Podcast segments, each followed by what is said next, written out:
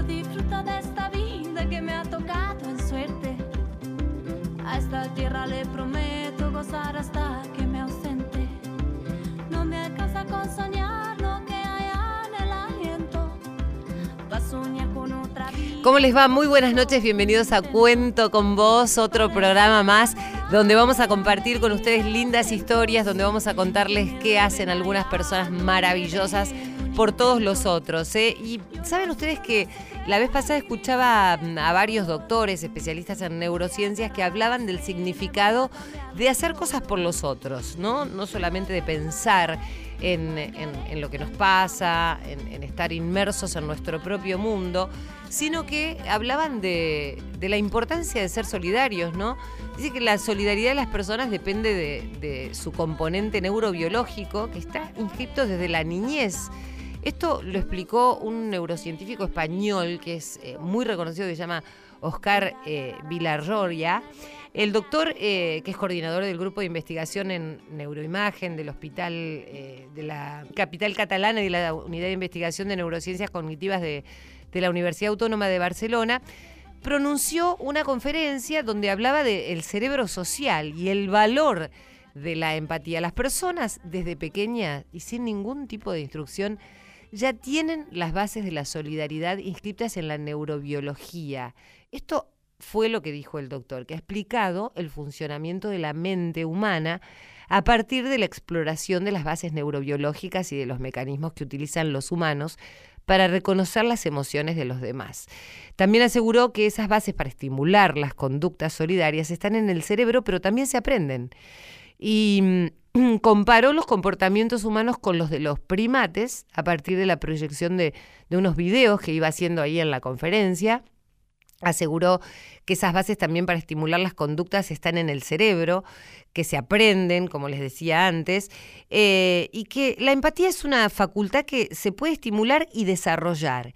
Y ha diferenciado entre lo que es la empatía afectiva, que responde a la capacidad de sentir lo mismo que los demás, y la empatía cognitiva, que está asociada a la capacidad de saber cuáles son los pensamientos de los demás. Es muy interesante cuando uno eh, se involucra o se mete en el mundo de la neurociencia y, mm, e imagina o piensa o entiende lo que se produce en el cerebro cuando, uno eh, genera empatía o es solidario con otras personas. Bueno, respecto de la solidaridad, les decíamos, el doctor este, Villarroya ha manifestado que esta depende de factores como la seguridad propia, el afecto, la estima social o la creatividad y aseguró que el contexto afecta de manera determinante a la forma de, comportarnos. Por eso también lo que decía es que la imitación es imprescindible, ya que la, moralidad tiene que ver con la conducta social, con la concepción del bien y del mal. Esto es lo que tenemos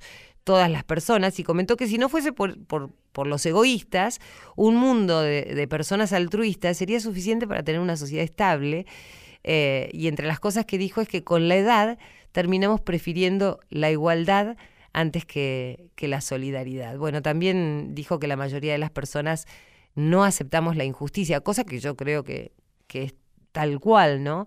Nuestro instinto de la injusticia es tan fuerte, decía el doctor, que no somos capaces de aceptar respuestas negativas por parte de los ordenadores. Por ejemplo, aún sabiendo que el ordenador, o sea, la computadora no nos va a hacer nada, este, subrayó que la, la reciprocidad es una facultad propia únicamente de los humanos, ¿no?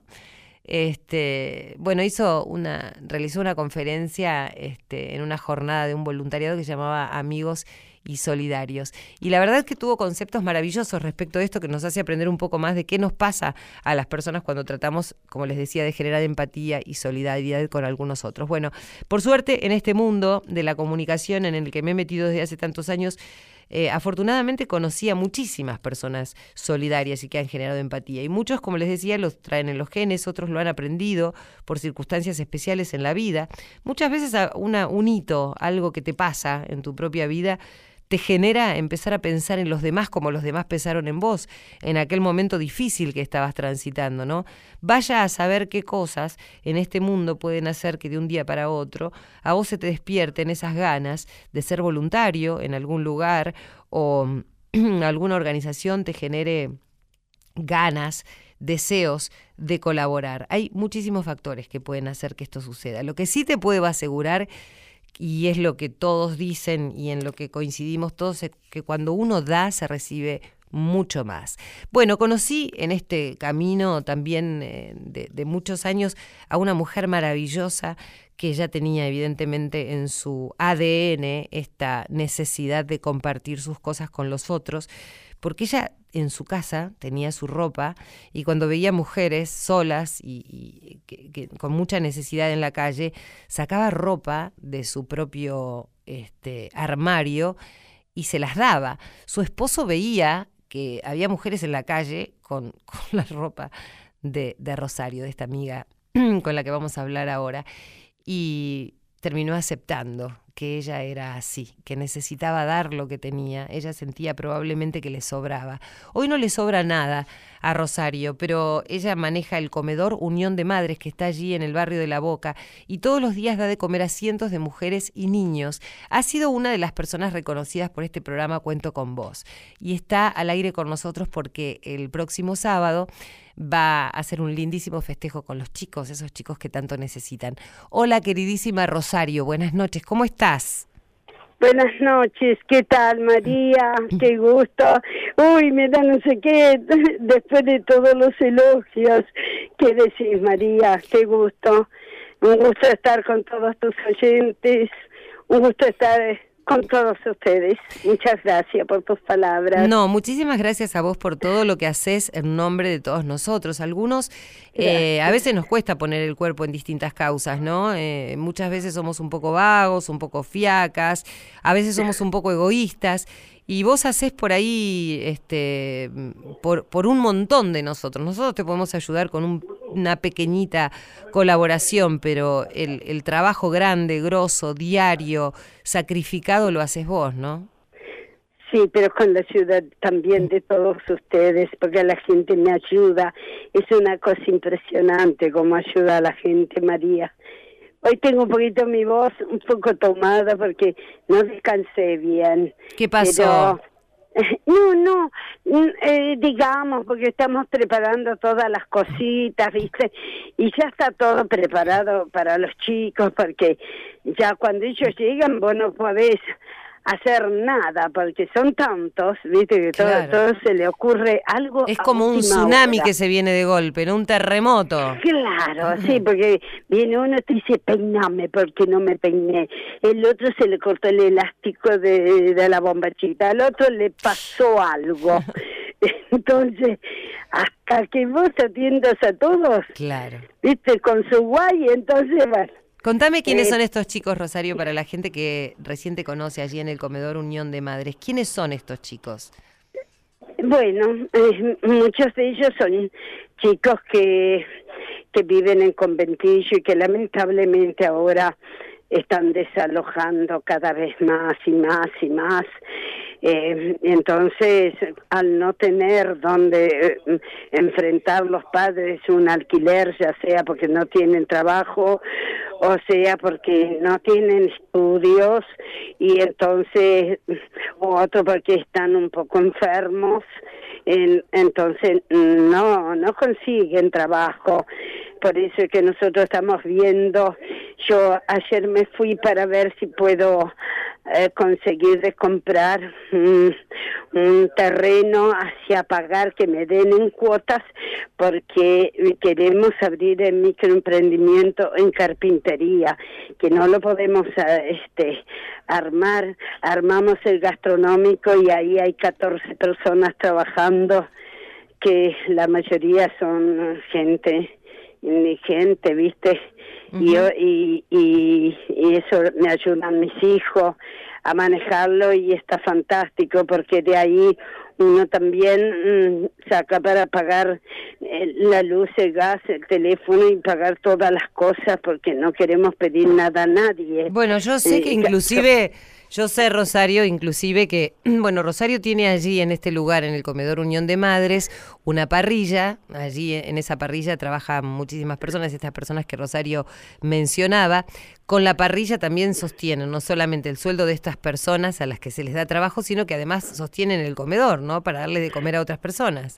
Sí, para darle de comer 65 niños y ahora ya tenemos casi 60 más que son los padres abuelos que también vienen y qué va a hacer, tenés que darle sí o sí porque ¿qué le vas a decir otra cosa?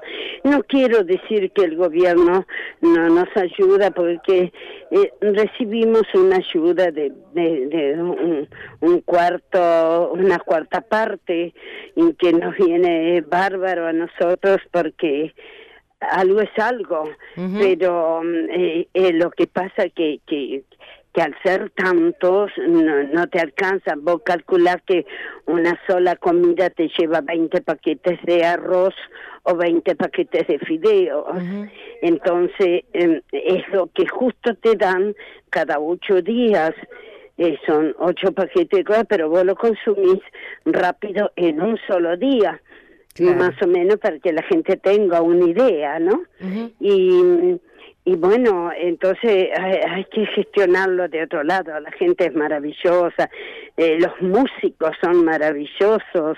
No sabe, los músicos hacen eventos y ah, es una entrada, eh, por ejemplo, tienen una vez por semana así, eh, eligen un día y hacen para, para comedores así y entre todos los comedores también entra este que gracias a Dios y a todos los santitos eh, eh, nos llega a nosotros eh, puré, fideos y arroz y, muchas cosas y ahí uno eh, es fantástico eso realmente. Rosario, yo quiero que me cuentes cómo es un día tuyo, porque vos dedicas todo el día este, a hacer cosas por los demás. Yo veo que, que a veces inclusive descuidas tu, tu propia salud y tus propias cosas para, para hacer este, esto por, por los chiquitos, ¿no? Y por esas mamás y por esos abuelos que decís que se están sumando. Contanos cómo es un día tuyo, a, qué hora te levantás, cómo sigue. vergüenza contar. Bueno, igual acá no te ve nadie, te escuchan millones de personas, pero no te ve nadie. Bueno, yo me levanto a las seis y media de la mañana porque a las seis y cuarto ya viene un proveedor que empieza desde la esquina de, del Club Boca Juniors, empieza Rosario, Rosario, Rosario, hasta que llegue a mi casa, que estoy a 20 metros. y ya tengo que tener la puerta abierta para que sin llave para que ellos puedan pasar que son estos chicos que yo te digo que, que vienen y nos traen. Un día nos traen eh, ocho leche en caja, otro día nos traen así, y, y, de lunes a viernes nos traen así. Ahí los días jueves nos traen los fideos y el arroz pero todos los días yo tengo que levantarme, tenga sueño, me duele la cabeza o no esté bien, igual me tengo que levantar porque mi responsabilidad es muy grande. Si yo no me llego a levantar, nadie, nadie va a abrir la puerta porque y se quedan un montón de gente sin comer. Entonces tengo que levantarme, es una gran responsabilidad mía. Así que bueno, para él me da no sé qué, ¿viste? Tienes que decir bueno, pero es, es lo que haces todos los días, ¿no? Es tu historia, digo. Todos los días y para mí, no, es hermoso. Yo, yo no, no, no me quejo. A veces, viste, me duele un huesito u otro, pero bueno, este, no, no, está todo bien. Rosario, ¿y qué, qué se necesita ahí en el comedor? ¿Cómo podemos ayudar? ¿Qué es lo que la gente puede aportar? ¿Cómo se puede acercar? Primero, digamos, la dirección. Juan de Dios Filiberto. 971 entre Suárez y Bramsen. Perfecto. Ahí está. a media cuadra de la cancha de Boca. Claro, sí, estamos ahí. sí. Bueno, ¿y qué es lo que, más se necesita en este momento que alguien pueda decir, bueno, yo la verdad que no puedo estar todos los días ayudando a Rosario, poniendo el cuerpo, porque tengo mi trabajo, tengo cosas que hacer, pero ¿qué, qué, qué, qué, te sería útil en este momento? Ay, que no sé si decirlo o no, qué sé yo. A ver, decime. que, a ver, porque, eh, como te decía recién, yo quiero yo tengo, me dan de todo, María. Tengo en este momento, tengo las cosas, este, tengo un montón de regalitos que la gente me trae, me trae ropa, me traen alimentos, todo eso pero sabía que me hacen falta la parte de los talleres, que alguien si puede una vez por semana, que, que me diga qué día puede y quiere que me done una hora de su vida para enseñármele a los chicos, porque están atrasados. ¿Algo de carpintería decís? Y algo en carpintería, algo de apoyo escolar, algo de, de pintura para las nenas o un tallercito como de costura. O sea que alguien que alguien que pueda dar eh, una, hora. que pueda ir hasta el lugar y allí enseñarles a los chicos lo que sepa, ¿eh? a coser, a, algo que después pueda servirles para trabajar ellos. Claro, viste, porque hay gente que no todos los días vos podés comprar, por ejemplo, a mí me dan ropa y a veces le es muy grande, pero alguien que le enseñe cómo, cómo utilizarlo, cómo cortar, cómo, cómo achicarlo, todas esas cosas, porque ay, hasta ahí mi alma ya no da. Claro, claro. Yo sé, sé hacerlo, te juro. Eh, bueno, pero vos estás ocupada en otras cosas, en administrar los alimentos, en que todo alcance. Eh, tengo un montón de colaboradoras, la gente que me ayuda en la cocina, gente que... No, no, sí. Yo hago la otra parte de escucharlos, de eh, toda esa parte, ¿viste? Y de ir ordenando, acomodando las cosas para que todo salga. Perfecto. Rosario, contame qué vas a hacer el sábado. Ay, el sábado tengo las fiestas de ellos porque me pasó que no pude eh, festejarle el Día del Niño. Entonces yo había hablado con todos los chicos diciéndole que qué le parecía a ellos si hacemos otro día, porque había un montón de gente que festejaba el Día del Niño, ¿no? Sí. Entonces quedamos de común acuerdo que lo íbamos a hacer el día 22, un día después de la primavera. Claro, claro. Y, y vamos a hacerlo este sábado 22 a las 16.30, pero lo vamos a hacer no en Unión de Madres, sino tres cuadras más allá, que viene a ser en la sala de Francisco, que eh, Luna de la Rivera, que ahí tiene una hermosísima sala y en la cual eh, me cedió tan gentilmente y ahí vamos a hacerlo, ¿no? Es un poco como que hace mucho tiempo me, me cedió la sala, pero yo tenía un montón de mujeres que estaban embarazadas, que iban a nacer nuevos niños y nuevas. Entonces también es un poco como que yo me atrasé en eso. Bueno, pero a ver, de a poquito se van a ir haciendo las cosas. Entonces convocamos a todas aquellas personas que por ahí tengan una horita por día o que tengan ganas de colaborar, sientan que les interesa, que tienen ganas, a ver si el, saben coser o tal vez les pueden enseñar a tejer o algo de cocina o algo de carpintería, algún oficio para que las mamás o los muchachos puedan el día de mañana tener una salidita laboral, ¿no? Como para colaborar en algún lugar. Em, Rosario, y, decime la hora en que se puede ir ahí a Luna de la Ribera eh, a festejar el Día del Niño. Sí, a las 16.30 horas sí. los chiquitos empiezan a caer. Ajá. Más o menos a esa hora. Sí. Como no tienen clase, sí. entonces ellos vienen a, eh, preferir ese día sábado. Claro, claro, claro. Así que van a venir ahí. Y bueno, invito así a la gente que quiera venir a participar, sí, con todo gusto. Perfecto. Bueno, acá Irene Roast, eh, nuestra productora, me está preguntando si puede ir a enseñarles a leer cuentos, a darles un taller para leer cuentos. Ay, sí, encantada. Bueno, Irene va a ir a enseñarles una hora, va a dedicar una hora a enseñarles a los chicos a leer cuentos. ¿Eh? Bendito sea. O sea, se los va a leer, pero además les va a enseñar a interpretarlos. ¡Ay, qué lindo! ¿Eh? A vos que te gusta tanto el teatro y demás. A mí amo el teatro. Bueno, algún día te vamos a ayudar a concretarte tu sueño de volver a trabajar como actriz. Porque yo les cuento a ustedes que están del otro lado que Rosario en una época era una gran actriz y abandonó todo, todo para dedicarse a los demás. Así que ya vamos a ver si podemos en algún momento tratar de ayudarla a cumplir su sueño. Eh, pero bueno, se ve que este ha sido tu camino, Rosario, y yo me acuerdo que una vez... Sí, decime. Ayer, antes de ayer, eh, vino a la producción de, de Adrián Suárez. ¿En que serio? Vino para, para, sí, vinieron y ellos... Eh, pidieron unas eh, una puerta de las cámaras de una heladera así y le pareció fantástico todo lo que hacía dice yo desconocía todo esto y quedó de venir esta semana así que Escuchame una cosa, Rosario, cuando vaya a la producción de, de Adrián Suárez, decirle, yo soy actriz, yo soy actriz y yo voy a hacer un papel en tu novela no me animo. Bueno, así tenés que ir. Yo voy a hacer un papel.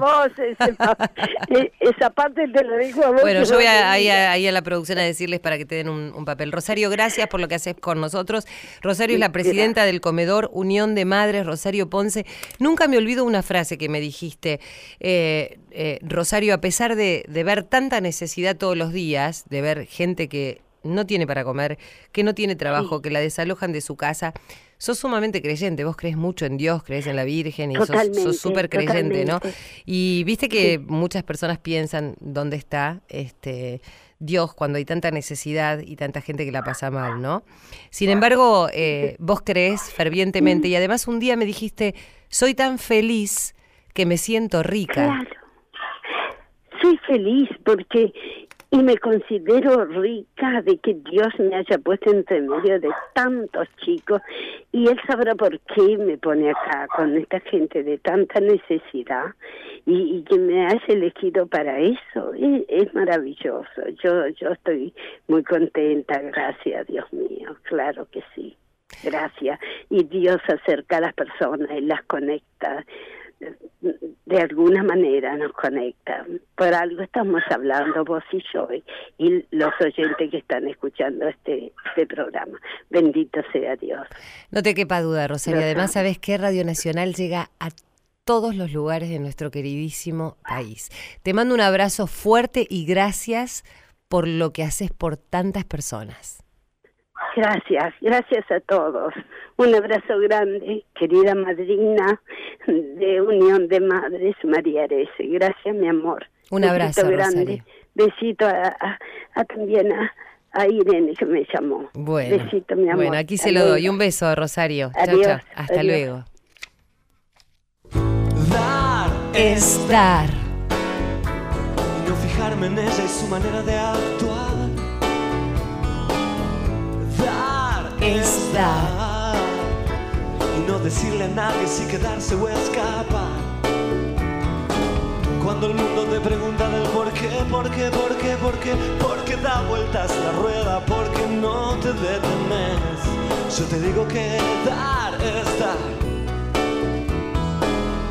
Dar es dar.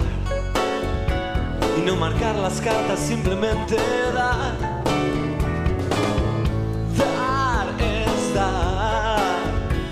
No explicarle a nadie, no hay nada que explicar.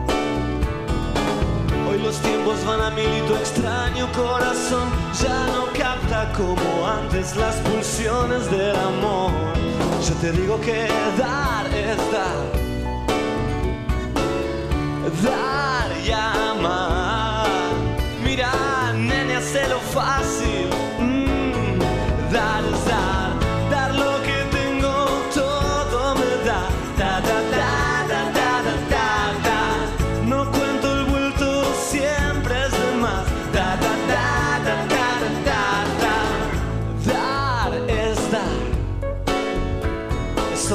una manera de andar.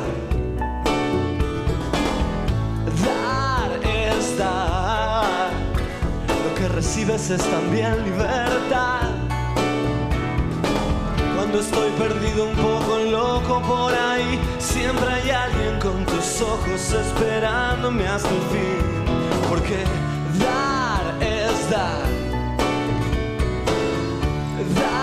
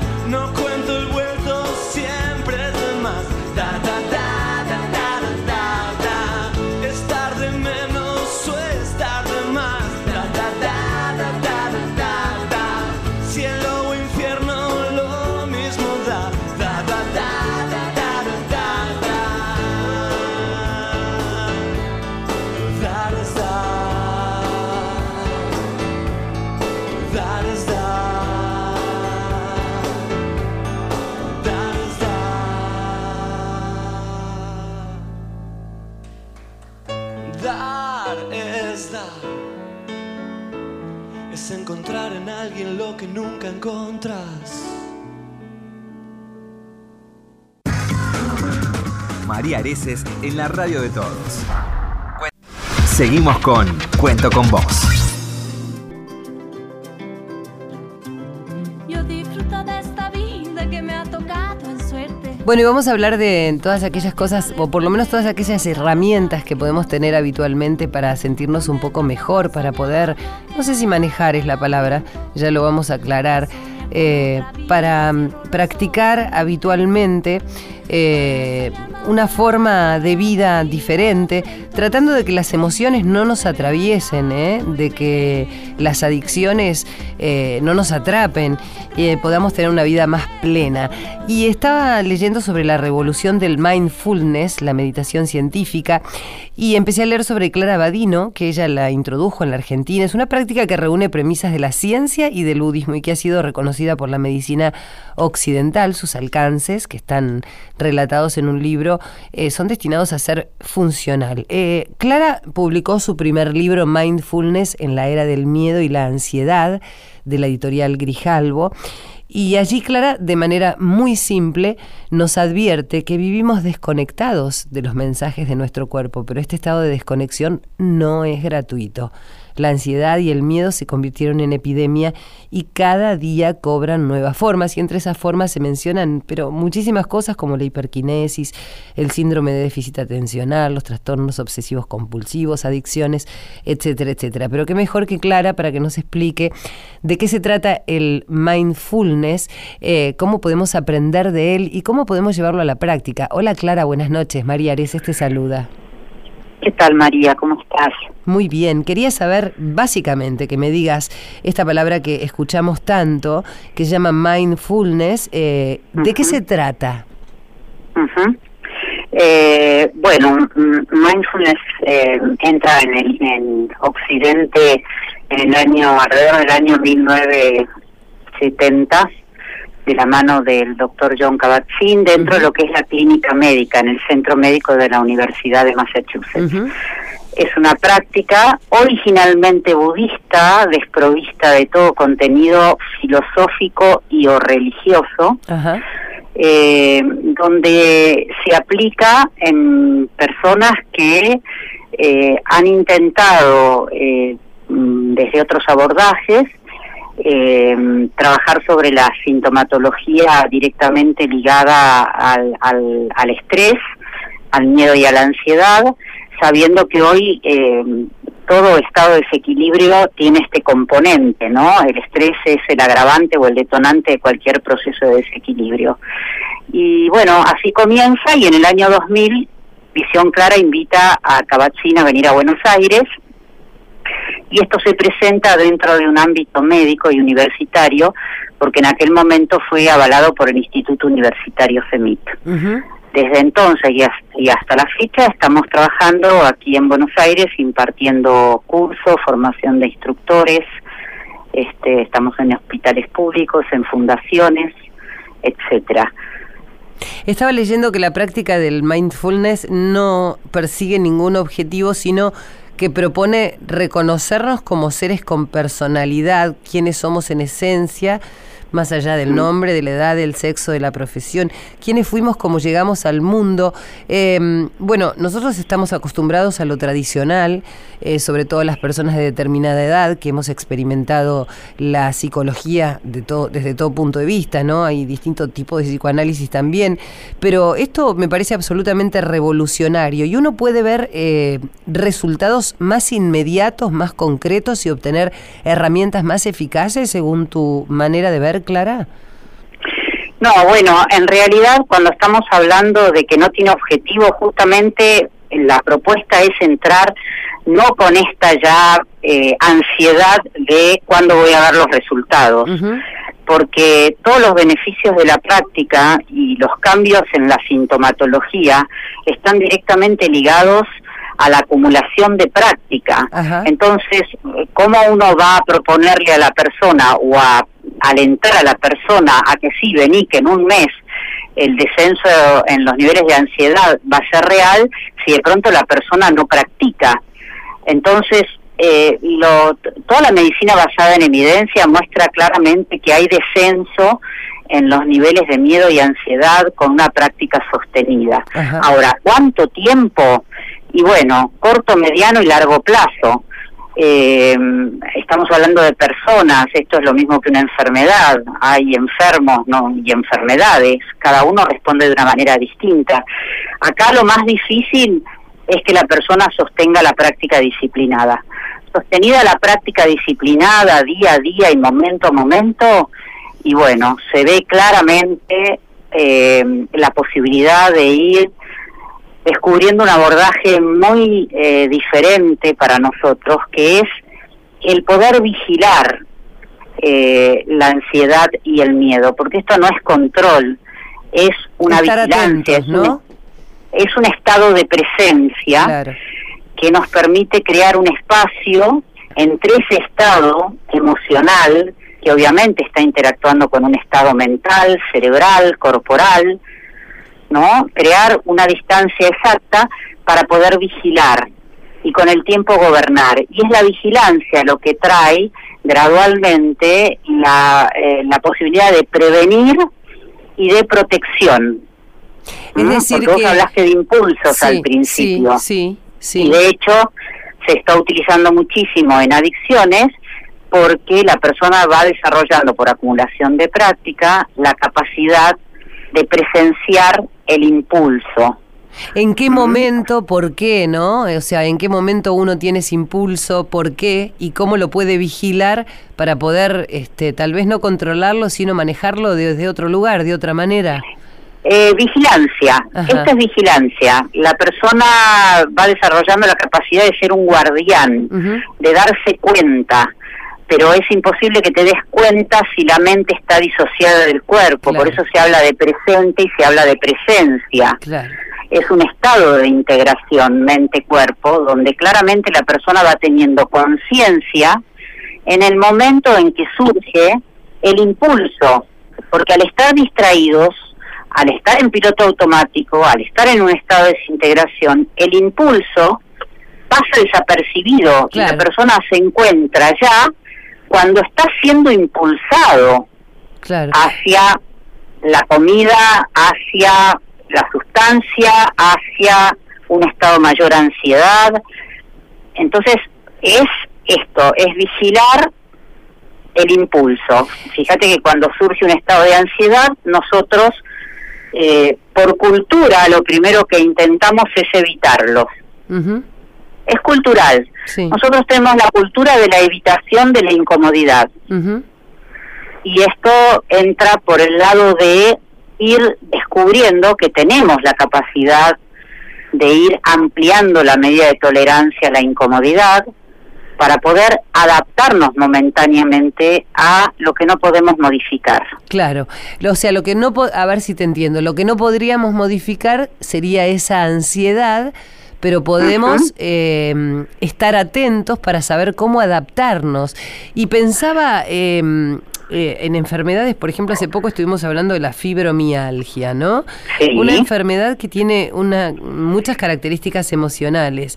Y personas me han dicho que cuando detectan la razón por la que su cuerpo empieza a ponerse rígido, es como si tuvieran, no te diría el control, pero sí un manejo diferente de la enfermedad. Mira, si vamos a llamar las cosas, a ver, por su nombre, lo que la persona empieza a tener es más conciencia. Claro. Claro. ¿Sí? Porque justamente lo que nos impulsa a evitar la ansiedad como único abordaje, ¿no? Ante la evitación la ansiedad aumenta porque todo aquello que a lo que te opones aumenta por oposición. Entonces, la ansiedad aumenta cuando la persona no tiene conciencia de que esa ansiedad está ya comenzando a surgir a veces hacia un suceso o hacia algo que está sucediendo y a veces no, a veces es una ansiedad que no tiene ningún ninguna hilación con lo que está sucediendo la, en, la vida de la persona en ese momento. Claro, es Cuando la persona está en el medio del campo mirando mm. un árbol y de pronto surge un estado de ansiedad. ¿no? Así, de la nada. Decimos, no, pero de la nada, si no hay nada que yo por lo que yo tenga que estar ansioso. Bueno, pero surgió, está, es. Y ahí es donde entonces empezamos a descubrir que la vigilancia es lo que va aumentando la medida de tolerancia para poder de a poquito tener una relación diferente con aquello que nos incomoda. Es decir, lo, el trabajo de la práctica es todo un trabajo es todo un trabajo sobre la relación. La relación con la ansiedad, por eso decimos no es la ansiedad, sino la relación de la mente con la ansiedad. No es la fibromialgia, sino la relación de la mente con la fibromialgia. Y con las emociones, básicamente, ¿no? Eh, con todo, en realidad con todo. Si vos te fijas, estás en la parada de un colectivo y el colectivo no viene y la relación con, con, con esa con esa espera suele ser bastante poco saludable en general. Porque está la persona diciendo, no, estoy perdiendo el tiempo y cómo puede ser que no venga y ahora van a venir tres colectivos juntos. Eh, cuando empezás un poco a tener mayor conciencia, te das cuenta que la mayor parte del tiempo de lo que llamamos día estamos reaccionando a la incomodidad. Y a, esos estímulos que son incómodos, ¿no? Ahora, es un trabajo, es una tarea difícil porque yo pensaba... Sumamente difícil. Claro, la mayoría de nosotros vivimos, o sea, yo te imaginaba en este ejemplo tan sencillo, pero tan complejo a la vez, la ansiedad de esperar un colectivo, el que no llegas al trabajo, el etcétera, etcétera. Vivimos el tránsito, el sur todo, todo, todo, todo. Este, el, el tiempo, no, bueno, ¿cómo puede ser que llueva? No, qué calor en, en verano, qué frío en invierno, es esto. Sí. Sí, es el estar eh, eh, atentos y poder convivir con estas cuestiones, ¿no? Con estas cosas. Es que es estar atento y poder adaptarte a lo que momentáneamente no podés modificar. Por eso es muy simple, pero es muy difícil para nosotros porque estamos condicionadísimos para reaccionar a todo lo que nos incomoda, ya sea levantarte a la mañana con la nariz tapada. Lo primero que hacemos es buscar las gotas para destaparnos la nariz, o tomar un analgésico para desinflamar, o lo que fuera. O sea, la medida de tolerancia a la incomodidad está cada vez más estrangulada. Por eso aumenta la impaciencia, aumenta la violencia, y aumentan todas estas enfermedades ligadas a este condicionamiento primario que estamos entre todos cultivando como una forma de vivir. Vos hablas de un condicionamiento primario y hablas de una persona gestada, eh, inmediatamente ya empieza a tener estos condicionamientos, o sea, cuando uno es niño empieza a, estar condicionada no solamente por quienes lo, están a su cuidado, sino también por el medio ambiente. Sí, mirá, este, eh, cabe que vos nazcas con también que, eh, que el bebé al, transitar el canal de parto tenga un estado de ansiedad propio de una humanidad, de un ser humano. El tema que cuando sos chiquito, muy chiquitito, vos no, tenés todavía el desarrollo intelectual para pelearte con la incomodidad. Mm vos fíjate un nene chiquitito que no puede respirar porque está resfriado, la que se pone nerviosa es la mamá. Es verdad. Pero el nene abre la boca y respira por la boca y se adapta a lo que no puede modificar. En la medida en que vamos creciendo y vamos desarrollando intelecto y vamos desarrollando este intelecto muy occidental de dividir, de separar, de qué es mejor, de qué es peor, todo un lenguaje en términos de juicios, ahí empieza también el a enraizarse más este condicionamiento de estar todo el día seleccionando. Claro, ¿y cuánto tiene que ver el mindfulness con, con la inteligencia emocional? Mira, en realidad eh, nosotros cambiamos muchísimas palabras hoy, hoy más que nunca porque mindfulness también está muy desvirtuado. Eh, de hecho, prácticamente en visión clara ya no estamos usando la palabra mindfulness, estamos usando meditación de la presencia. Porque hoy se dice mindfulness a un montón de técnicas que no tienen nada que ver con la práctica de mindfulness. Entonces tampoco estamos usando la palabra inteligencia emocional, porque para nosotros inteligencia es intelectual. Entonces estamos intentando a través de estas prácticas recuperar la sabiduría emocional. Claro, claro. ¿Mm? Que es una relación saludable con la emoción, porque no hay emociones negativas. O Llevarnos un poco mejor con nosotros mismos y con lo que nos atraviesa día a día, ¿no? Con los que nos va Es, pasando minuto con lo que vamos transitando Tal cual. día a día y momento a momento, ¿sí? La emoción no es ni buena, ni mala, ni positiva, ni negativa. Es agradable y no agradable. Claro, absolutamente. Entonces, ¿qué recursos tenés para transitar momentos desagradables? Claro. Esa es la pregunta que hacemos. Clara, ¿Qué recursos tenés? Yo, por ejemplo, ¿Mm? quiero quiero decir, bueno, a ver, eh, para, para, para hacer una práctica de mindfulness, eh, yo tengo que ir a un lugar, tengo que leer un libro, tengo que eh, estar atenta a, a las técnicas. Contame cómo hago. Yo digo, bueno, a ver, yo quiero practi- practicar esto. Decime qué tengo, qué es lo Sí. primero que tengo que hacer. Mira, acaba de salir el libro nuevo, que es una serie de tres, los otros dos van a salir antes de fin de año, que se llama Mindfulness y Neurociencias. Ajá. y está dirigido a educadores. ¿Por qué? Porque está entrando en educación con muchísima confusión. Entonces la intención fue empezar a diferenciar. Es un librito de bolsillo donde tenés prácticas eh, diarias para comenzar desde tu casa. Es muy simple. Por ejemplo, Después, por supuesto, podés ir a, a la sede de, de Belgrano los domingos a las 19 y 30, donde todos los domingos estamos dando prácticas abiertas. sí.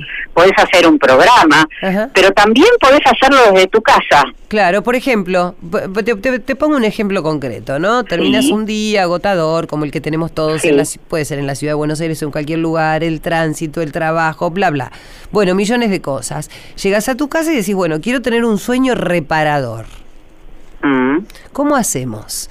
Porque Y mira, la bastante, tele por bastante ahí. difícil, porque vos fíjate que vos me estás diciendo que la X cantidad de horas del día funcionaste de una manera. Sí, ¿sí? Entonces querés llegar a tu casa y apretar un botón sí. y decir, ahora quiero estar directamente este, activando el sistema nervioso parasimpático, Claro. que es el opuesto al simpático, ¿no? Sí, Y, y no se puede de un momento para el otro. Eso requiere una práctica. Entonces, vos me decís que llegás a tu casa y que haces una práctica y que ese hacer una práctica va a empezar a generar algún cambio de encendidos y apagados, sí. te digo sí. Es Pero es factible. como una chimenea. Pero es Eh, factible, Si vos le das de comer todo el día, Claro, y querés que a la noche, este, eh, a ver, porque te da, porque sí, no es peligroso que quede prendida de noche, ¿qué tenés que hacer? No darle de comer, claro,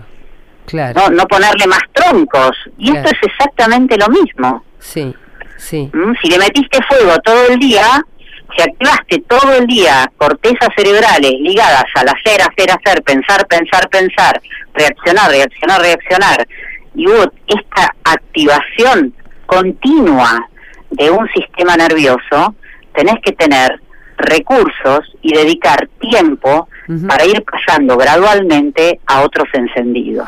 Qué difícil, ¿eh? Eh, sí, sumamente difícil. Lo que es es absolutamente liberador y absolutamente transformador. claro, claro. Este, pero algo que te transforma y que libera la mente, obviamente no va a ser un camino fácil, Seguro. seguro. porque no sería real. No, no. Acá lo más trabajoso es que tenés que desaprender, Claro, es verdad lo que que es decís, ¿no? mucho más difícil Es que seguir aprendiendo difícil. para nosotros. Sí, claro, claro.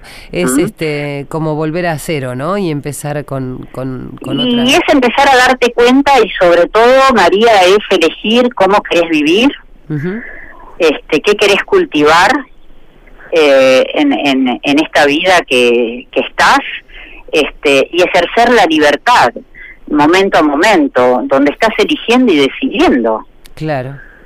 Y tener una personalidad este, bastante particular, ¿no? Este, que donde uno pueda eh, trabajar su voluntad eh, para hacer esta práctica habitualmente, pueda reconocerse a sí mismo para evitar que eh, el afuera nos condicione tanto, no solo desde el consumo, sino desde, desde la mirada del otro también, ¿no? Eh, porque uno trabaja todo el tiempo para eso, o, eh, negativamente me refiero, ¿no? Así que bueno, es una tarea para el hogar, Clara. Es una tarea, eh, vos, vos lo presentaste como una forma de vida y en realidad es vivir de una manera diferente. Y no, y no con esto te estoy diciendo irte de la ciudad, ni, ni aislarte, de ninguna manera, al revés, te diría que es una manera de ser nosotros agentes multiplicadores este, para que como mundo vayamos cambiando. Claro. Bueno, eh, la verdad que es, es, verdad lo que vos decís, porque yo he escuchado decir, bueno, me voy no sé a dónde, así me saco los problemas del encima. Los problemas vienen con uno, ¿no? Entonces poder convivir en el lugar que te toca, en el lugar que debes, en el lugar que tenés tu trabajo, tus afectos, y poder tener tal vez una vida un poco más plena, ¿no? Sí, sí, lo que vos elegís cultivar, si vos elegís cultivar una vida este, cargada de ansiedad, y bueno, eso es lo que lo que cultivarás. Ahora, si uno se da cuenta el gran sufrimiento que genera la manera en que nos relacionamos este, con lo que va surgiendo, con lo que va apareciendo, mm. ¿no? Este, con lo que va sucediendo, ahí es cuando uno empieza a tener conciencia del sufrimiento que tiene más posibilidades de decir, a ver, pucha, ¿no habrá una manera de vivir diferente? Claro, y además lo que hablábamos antes, ¿no? El hecho de que esto eh, lleva probablemente a una enfermedad, ¿no? A que el cuerpo reaccione. Y bueno, hoy estamos viendo, claro, por qué ha crecido tanto, por qué hay tanta demanda, porque la enfermedad está cada vez más latente, claro. es más evidente. Eh, ya lo sabemos, esto es es, va increciendo. Entonces, bueno, pero, pero a ver, el mundo no es mejor ni peor. El mundo es y los humanos este, funcionamos de tal manera que a veces nos tiene que llegar el agua a la nariz para empezar a hacer un cambio. Sí, y hay que empezar ya, porque la vida es finita. ¿eh? Por más que uno piense, oh, tengo un montón de años, lo piensa cuando tiene 18, 20, pero después se da cuenta que la verdad que es el minuto a minuto y el día a día. Eh, uno puede, yo, nosotros lo comprobamos aquí todo el tiempo cuando entrevistamos a gente tan resiliente, ¿no? Con la capacidad de transformar la adversidad y el dolor, eh, muchas veces en amor, muchas veces en ayuda a los demás, con lo cual pensaba eso, ¿no? El minuto al minuto, el estar consciente de lo que uno está viviendo en este momento, el por qué está haciendo lo que está haciendo. Si eso tiene una connotación negativa, para lo que habitualmente, o por lo menos la mayoría de todos, hablamos de una connotación negativa o una connotación positiva. La mayoría sabemos qué es lo que hace daño y qué es lo que hace bien. Así que yo te agradezco muchísimo porque em, escuchamos mucho hablar del mindfulness en estas épocas donde, como vos decís, el estrés está a la orden del día. Así que bueno, vamos a, tratar de poner en práctica algunas cuestiones más allá del té de tilo. Sí, claro, todo. Hay que sumar todo. Es un abanico y esto es un complemento. Bueno, te agradezco muchísimo y nos recomendás el libro de vuelta, si querés. Eh, sí, están los dos ya en librerías, el chiquitito, Mindfulness y Neurociencias, y este otro que va por la quinta edición, que es Mindfulness en la era del miedo y la ansiedad. Bueno, así que lo llevamos ahí en el subte, en el colectivo, y en vez de ¿Mm? hacernos problema porque no llegó el subte, nos leemos el libro, y es una buena práctica, ¿o no? Sacás el libro del bolsillo y tenés una este, técnica. Eh, a ver, eh, realmente uno cultiva la salud momento a momento. Sí, tal cual. Eh, eh, creo firmemente en eso. Clara, te mando un abrazo fuerte. Este... Un abrazo, María, para vos también. Y gracias por el contacto. Hasta pronto. Gracias a vos, que estés bien. Gracias. Cuento con vos. Segunda temporada. En la radio de todos. Bueno, hoy ha sido un programa donde hemos tenido este, muchísimas cosas. Eh, le agradecemos a todos aquellos que han participado, que nos han llamado, que nos han dejado sus mensajes. Hemos hablado de las neurociencias y de lo que provoca la empatía y la solidaridad en, la mente humana, en el cerebro, en las emociones de todos los días. Y tuvimos la posibilidad de esta última entrevista con Rosario Ponce, que es un amor, a quien admiramos, que es la presidenta del Comedor Unión de Madres y que hace tanto por tantos, ¿no? Y que ha elegido como forma de vida eh, ayudar a estos chicos y a mamás que están habitualmente en la calle. Nos encanta escucharlos, nos encanta que ustedes puedan enterarse de la tarea que hacen estos líderes sociales o aquellas personas que saben que pueden producir las emociones en nosotros. Así que a vos que estás del otro lado, te agradezco habernos acompañado una vez más. Los abrazo desde aquí, desde Radio Nacional de Buenos Aires, en cualquier lugar que estés, desde nuestro querido país. Eh, y que si estás del otro lado, como te digo siempre, contá conmigo, porque yo sé que cuento con vos. Hasta la semana que viene. Yo disfruto de esta vida que me ha tocado en suerte. A esta tierra le prometo gozar hasta que me ausente. No me alcanza con soñar lo que hay en el aliento. Pa' soñar con otra vida, cierro los ojos.